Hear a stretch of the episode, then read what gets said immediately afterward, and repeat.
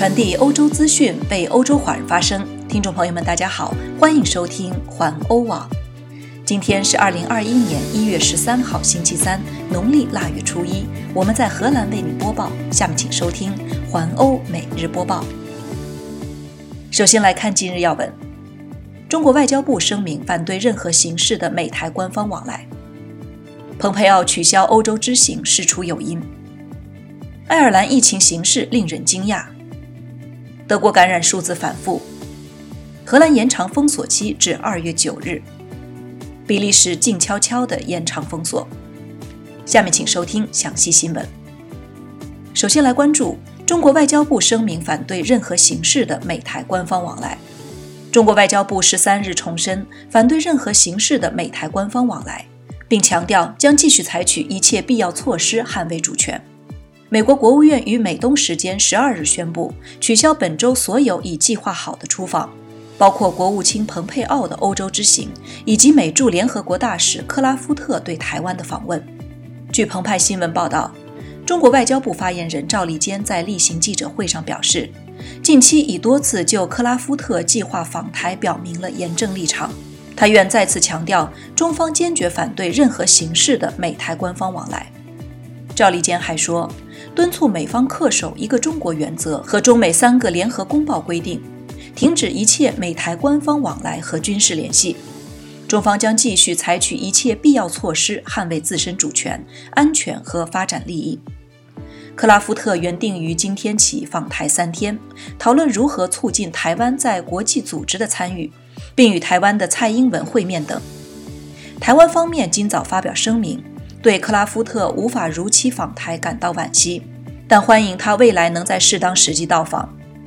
在蓬佩奥关于解除美台限制言论出台后，美国国务院政军局助理国务卿库珀华盛顿时间十一日上午与台湾驻美代表肖美琴会晤，而美驻荷兰大使胡克斯特拉前天也在海牙的美国大使馆内邀请台湾驻荷兰代表前来会面。中国驻荷兰大使馆发言人昨天也对个别美驻外代表蠢蠢欲动的行为表示坚决反对，强烈谴责。发言人也援引1978年的中美建交公报指出，美国承认中华人民共和国政府是中国的唯一合法政府，在此范围内，美国人民将同台湾人民保持文化、商务和其他非官方关系。美方应该言而有信，不得以任何借口曲解和背离。再来关注，蓬佩奥取消欧洲之行事出有因。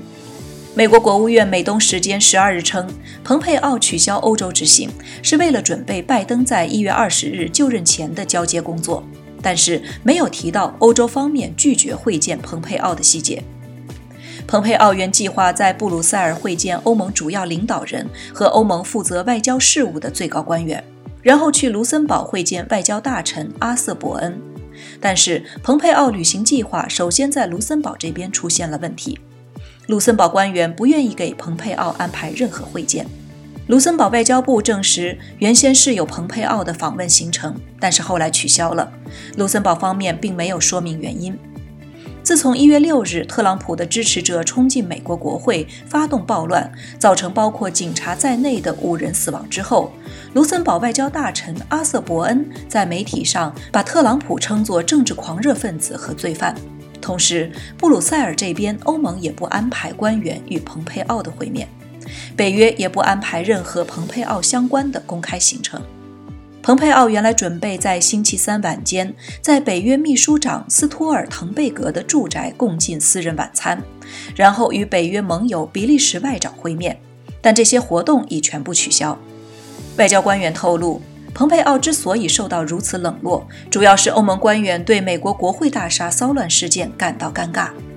再来看一条爱尔兰的消息，爱尔兰疫情形势令人惊讶。在全球面临第三波新冠疫情的浪潮中，爱尔兰的人均感染率一跃成为全球第一。爱尔兰卫生服务执行局首席执行官保罗·里德慨叹：“我们已经找不到合适的形容词来描述问题的严重性了。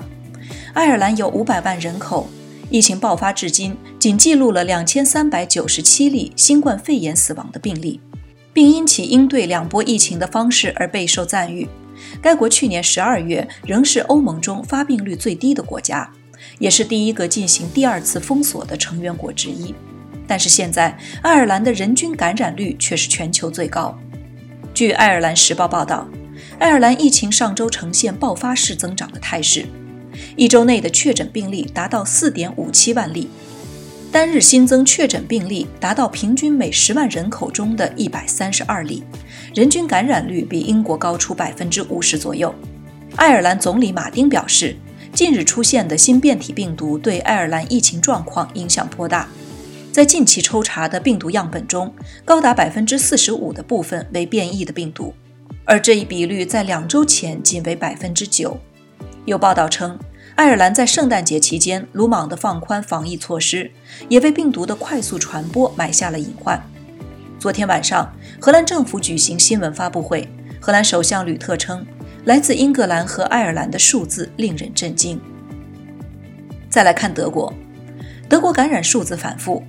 与昨天的新感染人数相比，过去二十四小时内，德国的新增感染人数急剧上升。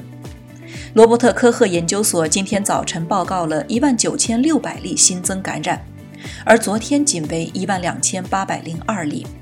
昨天，德国又有一千零六十人死于新冠病毒，使德国因新冠病毒死亡的总人数达到四万两千六百三十七人。